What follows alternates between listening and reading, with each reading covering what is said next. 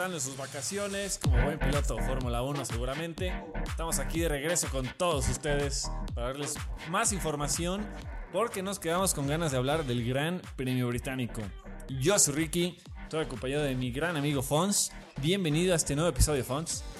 Muchas gracias Ricky, aquí estamos de nuevo con el equipo de Riverlight y vaya, apenas va una semana desde del, del break de verano y ya lo siento muy largo. Pero me ayuda mucho venir a grabar este podcast y espero que a ustedes les ayude para que no se les haga tan largo escuchar este podcast, el mejor podcast de Fórmula 1 de habla hispana, el podcast. ¿De qué vamos a hablar hoy, Ricky? Bueno, está- estoy muy seguro de que se quedaron con las ganas de escuchar la opinión de Fons del Gran Premio Británico, aunque ya tuvimos un gran resumen junto con Sebas. Entonces, Gracias, Sebas. Le vamos a dedicar esta segunda parte del Gran Premio Británico un poco más a detalle de lo que hizo más ruido el fin de semana, que obviamente fue el nuevo formato y el choque entre Max y Hamilton, esta ardua y feroz pelea por el campeonato del mundo. Está curioso que digas esos dos puntos porque justamente el tema principal de ese fin de semana iba a ser el nuevo formato, pero se vio completamente opacado por toda la controversia que generó el choque.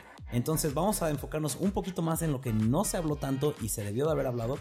Y también vamos a tocar el tema controversial que todos quieren escuchar una y otra vez. Porque la Federación Internacional de Automovilismo quería ese fin de semana para dar a presumir y conocer el nuevo coche 2022 con este nuevo formato. Sí, Y todo pasó en la carrera polémica. Sí. Y bueno, esto, como dice Ricky, la FIA, Federación Internacional Automovilista, quiso aprovechar este fin de semana para enseñarle al mundo la nueva era de Fórmula 1. El nuevo automóvil. ¿Qué pensaste del nuevo coche? Ya habíamos visto fotos, pero es la primera vez que vemos un prototipo, tamaño real, vida real, y que de hecho lo sacaron a dar una vuelta. La verdad que me agradó. El, el- el punto clave que le dan a este nuevo coche es poder competir de manera más cercana. Es decir, que un coche se pueda acercar más a otro sin sufrir eh, pérdidas de aerodinámica y demás, ¿no? Entonces, peleas más cercanas suena muy emocionante. Obviamente, eh, el coche tiene muchos cambios físicos notorios. Sí. Pero todo el, el detalle eh, técnico es increíble. Como siempre van mejorando. Cuando ya crees que es un coche insuperable, lo superan. Sí, vaya. Y me gustaría hablar rápidamente de unos cambios. De esto me gustaría que tuviéramos un capítulo, Ricky. Creo que tú ya lo habías pensado también. Pero un poquito de qué cambios vienen con este nuevo coche. Este nuevo coche, su principal enfoque va a ser que el empuje que empuja al coche a la pista, que los empuja para abajo, se va a enfocar más en Vaya, esto va a estar muy difícil de explicar. Mejor lo dejamos para otro capítulo porque está muy complicado. Porque, bueno, en corto, el aire en vez de que, se- que sea el aire arriba el que lo empuje para abajo, va a venir de abajo. ¿Cómo? Después se los explicamos. Pero bueno, a mí se me hizo, ya se me había hecho, bonito el coche, se ve muy futurista. No me gustó para nada el color en el que lo presentaron. Sí, no, el diseño. Pues no, o sea, la verdad no lo dejaba ver bien. Después, Sí. obviamente, todos los equipos empezaron a decir, así más o menos a ver nuestro coche el próximo año, Mm. con los liveries actuales, ya se empezó a ver más padre, ¿no? Sí, recordemos que este no es el diseño final. Cada equipo tiene la libertad de diseñarlo como quiera dentro de las regulaciones. Las regulaciones dicen el alerón de enfrente puede ser de, de- tal tamaño hasta tal tamaño. Eh, la re- el- puede tener tanta altura, puede tener tanta inclinación. Entonces dentro de esos parámetros los equipos pueden hacer lo que ellos quieran. Ahí es donde la, la creatividad y el ingenio de los, de los equipos les permite eh, llegar a ciertos límites de las reglas, que en los últimos años ha sido Mercedes, el que siempre implementa cosas nuevas y luego muchos le critican, no, es que eso no es, no es legal, y demuestra Mercedes, no, pues sí, sí es Sí, legal. es legal. Entonces esas pequeñas cositas que hacen la gran diferencia. Y hubo una pequeña controversia porque en un en una antes de que empezara la transmisión del fin de semana empezaron a transmitir el audio y se escuchó como Daniel Ricciardo dijo que estaba horrible el coche y después lo confrontaron diciéndole que si era verdad lo que decía y él se defendió diciendo que era estaban hablando de otra cosa, bla bla bla. Total. Cada quien puede pensar lo que quiera del coche, nada va a cambiar, así va a estar el próximo año y los años que vienen hasta el próximo aviso. Y ahora vamos a hablar de lo que pasó el fin de semana. La calificación la vimos, ya hablaron ustedes de ella, fue como cualquier otra calificación. El viernes. Sí, el viernes. ¿Y qué pasó el sábado? El sábado 17 vueltas de emoción, poca emoción. Empezó muy bien y luego se volvió un poco un poco, no quiero decir repetitivo, pero no tan emocionante. Pero, ¿sabes qué sí vimos? Vimos las consecuencias que puede traer este formato. ¿Y quién nos lo demostró mejor que nadie? Checo Pérez. Checo Pérez. Donde una pequeña equivocación en ese día te va a perjudicar en el día importante que es la carrera. Sí, fue una cosa eh, terrible para Checo. Ahí está en Twitter muy gráfica con un GIF de un gato llorando. Cuando Checo sale de la pista, lo vimos, pensé que se había estrellado, ya lo había dicho. Entonces, bueno, eh, es, es la primera cuestión importante. Si va a estar haciendo una, una clasificación como la conocemos, ¿por qué va a ser otra clasificación para la carrera? O sea, ¿cuál es el punto de tener estas dos clasificaciones, no? Entonces, este formato que está en prueba por el momento. Sí. ¿Sabes qué? No me encanta de este formato, Ricky. Y es las estadísticas que se van a empezar a crear. Porque ahora la persona que tiene la pole position es la persona que gana esta mini carrera. Y la calificación del viernes simplemente es a Lewis Hamilton que se llevó la victoria o como lo quieras llamar. El viernes le dieron el premio que se llama Speed King, rey de la velocidad. ¿Qué es eso? ¿Y por qué? Para mí, el- la pole position se le debe dar a la persona que es más rápida en una vuelta, en una vuelta singular, no en una mini carrera. Y entonces no me encanta eso. Me gustaría que si sí va a seguir este formato para próximas carreras, que tenemos otras dos carreras que lo van a usar, Monza y la tercera todavía no se ha definido. Se habla que va a ser Estados Unidos, pero nada, nada ha sido concretado. Me gustaría que hubiera una nueva ah, columna en la tabla de estadísticas que sea el ganador de la sprint race o alguna cosa. Sí, separarlo, porque también en la sprint race se dan puntos. Son tres lugares para el primero, dos Sí. para el segundo y uno para el Tres, tercero. Entonces, tres puntos para el primer lugar. ya, correcto. ya es algo que sí influye en el campeonato. ¿no? Sí, sí, sí, sí. Y Ricky, ¿tú qué pensaste de este, de esta, de la sprint race, de la carrera? Pues fíjate que yo tenía baja expectativa. Yo pensé que ningún equipo iba a arriesgarse en la sprint race por tres puntos, por dos, por uno. Pero increíblemente en el arranque estuvo ese fantástico duelo entre Max y Hamilton. Max eh, tuvo la pole position en. En la. ¿Cómo, cómo Sí. estuvo? Fue pole position en quali. Sí, no, no, no. Hamilton tenía Al pole revés. position Ah, sí, en correcto. viernes Sí. y, Ham- y Verstappen en la, primer, en la arrancada le quita el primer lugar y desaparece. Así es, ya estoy acostumbrado a hablar de uno y dos, Hamilton y Max, no sé cuál es cuál. Entonces, el- en la clasificación normal, Hamilton es el que sale ganando, pero desde el principio Max ataca y logra ganar, cosa que prendió más las emociones para el día de la carrera. A- Sí. aparte, algo, algo que sí es obvio, que tenía una sprint race, pues todos los pilotos ya que tienen como experiencia de carrera previa a la carrera. Sí, y aparte, recuérdame Ricky, aparte de ese duelo, vimos algo más emocionante ese día, no recuerdo. Me acuerdo que el Checo iba persiguiendo a Lando y fue cuando salió de la pista y quedó en último lugar Checo, pero aparte de eso no pasó mucho, ¿verdad? No, no. Personalmente, estoy un poco dividido con, esta, con este formato. Me gusta que intenten cosas nuevas, pero no me encanta esto de las estadísticas. Como que el viernes pierde la calificación a la cual estamos acostumbrados, como que pierde significancia. No sé, no sé, me gusta que intenten cosas nuevas, pero siento que le hace falta unos toquecitos, unos detalles. Yo también tengo sentimientos encontrados Ajá. con todo este tema. Pensaría que podrían, no sé, probar eh, práctica 1, 2 y 3 como siempre.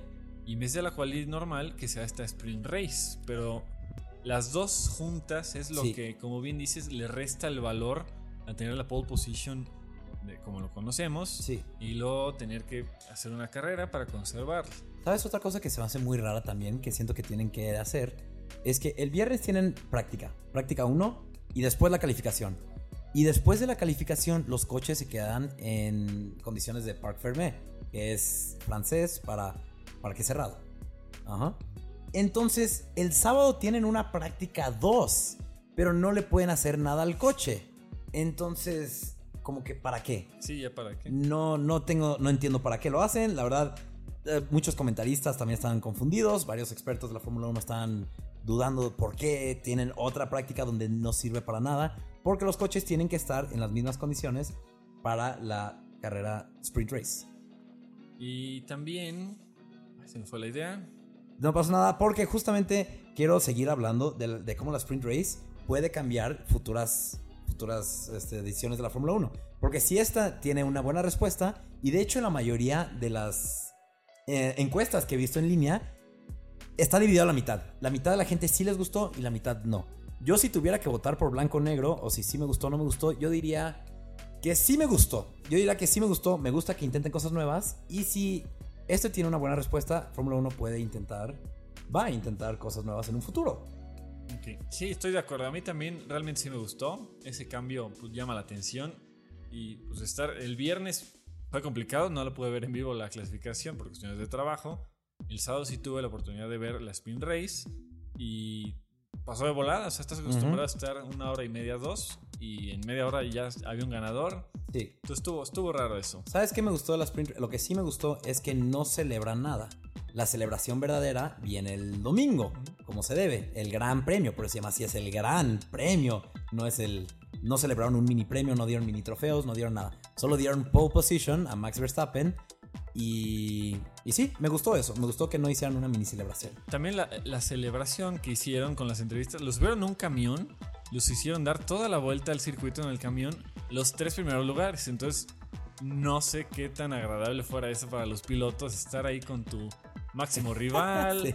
Mientras vas te- terriblemente lento en un camión y les, les colgaron un- una, una corona de, de plantas, flores, ¿no? no- Ajá, ¿cómo se llama esa cosa? Ay, no me acuerdo. Así como la del César, haz de Sí, cuenta, sí, sí. ¿no? Entonces, Ay, felicidades a la reina de la primavera y se la pusieron a Max. Mándenos por chat cómo se llama esta, esta, esta cosa se le ponen. Digamos, pa- para nosotros, interesante escuchar las entrevistas de ellos. Para ellos, no sé qué tan cómodo haya sido todo este proceso, porque ganaron la sprint race, no ganaron la carrera. Entonces, todavía tienen mucho en qué concentrarse. Y esta sprint race nos dio el precedente para lo que pasó el domingo. El domingo que sucede, ya lo platicó Ricky Sebas. Empieza la carrera, vuelta 1, Max Verstappen, eh, este, primer lugar, Lewis Hamilton le quiere quitar el primer lugar y chocan. Pero ¿por qué chocaron? Lewis Hamilton, un día anterior, el sábado, ya sabía qué pasaba si Max Verstappen se le alejaba, aunque sea poquito. Max Verstappen se iba a desaparecer, iba a llevarse la victoria fácilmente y Lewis Hamilton no iba a tener respuesta. Entonces Lewis Hamilton, teniendo, estando 37 puntos en ese momento detrás de Max en el campeonato, tuvo que hacer una decisión en milisegundos. Voy a decidirme por rebasar a este, mi competidor número uno, la persona que me está ganando los standings, la persona que me puede detener de llevarme un octavo campeonato fácil con Mercedes antes del gran cambio de regulaciones. Y Hamilton decidió, sí, lo tengo que hacer. Max Verstappen es conocido por ser un corredor agresivo, que no da el lugar a nadie, no cede nunca. Él es la persona que se te va a aventar y espera que tú te quites. En este caso, Lewis Hamilton ya habían tenido precedentes en las otras nueve carreras donde han tenido roces y Lewis Hamilton siempre era el que, bueno, casi siempre era el que se tenía que quitar. Ah, en la carrera de Portugal, Max Verstappen se tuvo que quitar, pero por ejemplo en la, en la carrera de Imola, Hamilton tuvo que, en la primera vuelta, no sé si recuerdas que estaba un poco mojado, Sí. tuvo que evitar el contacto. En, en, Francia también, Hamilton fue el que tuvo que evitar el contacto. Total, Hamilton en esta vez dijo, yo ya no voy a ser Ceder. yo no voy a ceder tampoco. Y esto es lo que pasa cuando dos personas luchando por el primer lugar no decide ceder ninguno. Chocaron. Un choque fuertísimo, ya lo dijimos, la curva de las curvas más rápidas del campeonato, si no es que la más rápida del campeonato. No deciden, los dos sabían que estaba el otro a un lado y los dos, no sé si lo pensaron o qué, el otro se va a tener que quitar. El punto es que llegan a, tocarse. Hamilton lo toca con su llanta delantera a la llanta trasera de Max Sí. Y termina ese brutal accidente que vimos. Y la, suerte de Hamilton es impresionante. Es verdaderamente impresionante. Porque Max Verstappen choca 51G a la barrera de contención, que eran llantas, y sacan la bandera roja porque tienen que reparar la barrera. Por si llegara a haber otro accidente de la misma magnitud, o mayor o menor, la barrera tiene que aguantar igual. Entonces la tienen que reparar. Y en la bandera roja descubren que Hamilton tenía roto el ring. Que si no hubiera salido esta bandera roja, Hamilton se hubiera tenido que retirar. Pero no, no quiero hablar tanto de qué pasó en la carrera, porque eso ya hablaron ustedes. Yo creo que esto sí es un punto definitivo dentro de la rivalidad de Max y Hamilton. Ya está muy claro que van por todo, los dos, porque hay, hay mil análisis, hay mil videos, mil opiniones, y se ve ciertos momentos en los que Max sabe que está Hamilton Sí. y conserva su línea. Dicen, yo no voy a hacer espacio. ¿Quieres, ¿Quieres saber algo interesante? Vi el, el- la cámara de, de Max Verstappen y él empieza a dar la vuelta en Maggots. No acuerdo cómo se llama la vuelta donde chocaron. Sí. Maggots, Beckett, Square- no, Maggots y después Beckett. Maggots, total, da igual. Este, Max Verstappen empieza a girar, ve a Hamilton, Y regresa al ajá, volante. endereza Lo volante endereza. y después regresa, dice, ¿sabes qué?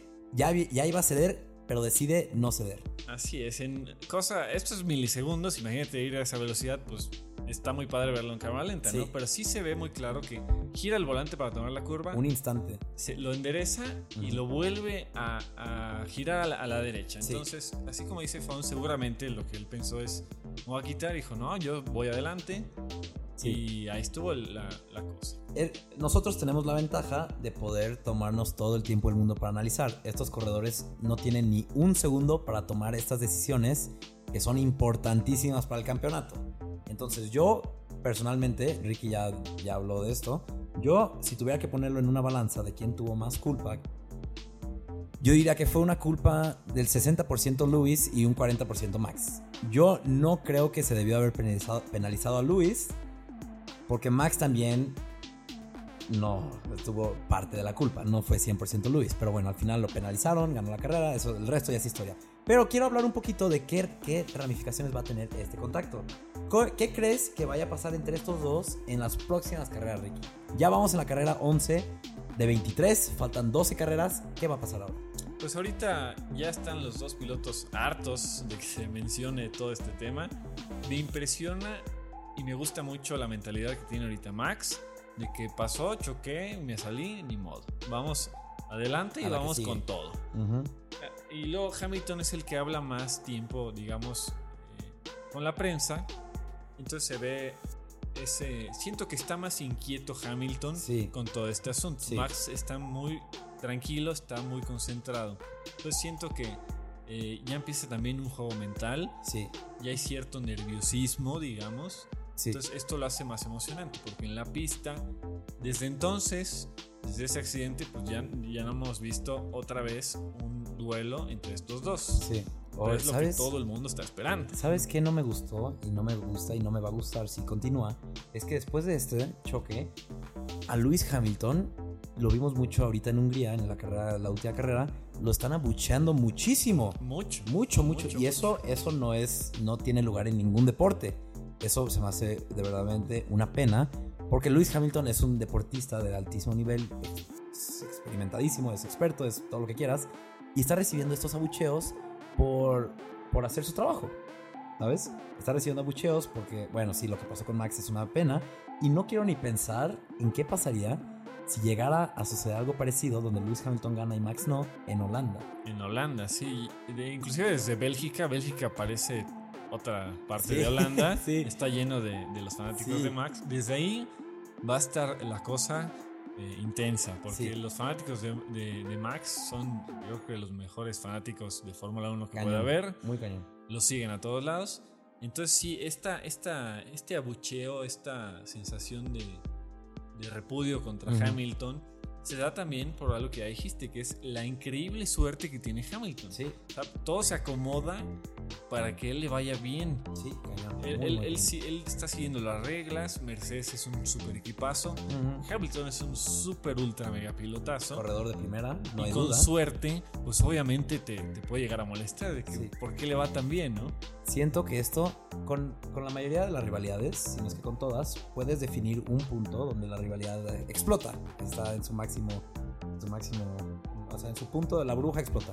Por ejemplo, con Rosberg puedo pensar en Estados Unidos, no sé si te acuerdas. Las gorras. Sí, donde lanzaron creo que fue 2015. Oh, sí.